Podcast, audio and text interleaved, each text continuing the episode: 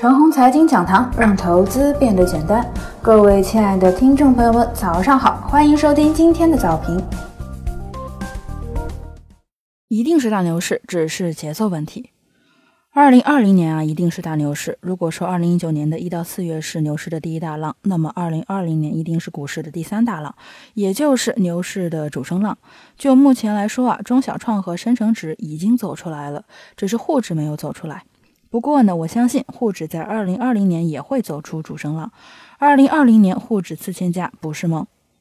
以上说的呢是整年的情况，不过啊也有节奏的问题。这个节奏呢有这些：疫情结束之前啊绝对不能大跌。前期呢我呼吁涨势干得稍微平和一些呢，我是这个态度，而不是我见不得股市上涨。我这个死多头啊对股市的上涨永远是欣喜若狂的态度。如果上涨的太猛太快，还没有等到一级响应宣布结束，股市就要搞得明显下跌，这就非常伤人了。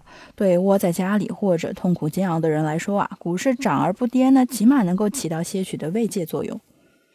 全国一级响应结束之后呢，股市一定会调整，因为一级响应期间的股市上涨以情绪为主，基本面为次。一级响应结束之后，我相信股市会回到宏观基本面上来，通过调整的方式先回归宏观基本面。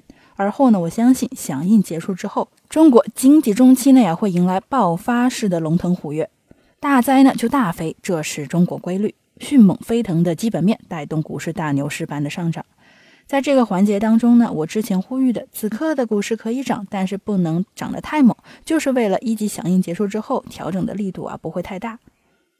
眼前的股市呢，沪指三千点，创业板两千两百点，我认为啊还是不高，所以啊这个地方跌呢是跌不到哪里去了，只是啊接下来在这个位置上呢暂时不能够再猛涨了，如果再猛涨啊，可能就要出现明显的调整了。在这个位置稳健一些，慢慢涨都是可以的。就沪指来说，在一级响应没有结束之前，慢慢往上拱，小幅越过三千一百点呢，也不是问题。一级响应结束之后，沪指回踩一下两千九百八十到三千零三十点之间，而后啊，等经济中期爆发，大牛市就不是梦了。或许啊，有人会觉得创业板指数高了。其实啊，不然，创业板和沪指一样，只是回到了二零一六年的七到八月的点位。这些年呢，创业板跌多了，只是现在补回来罢了。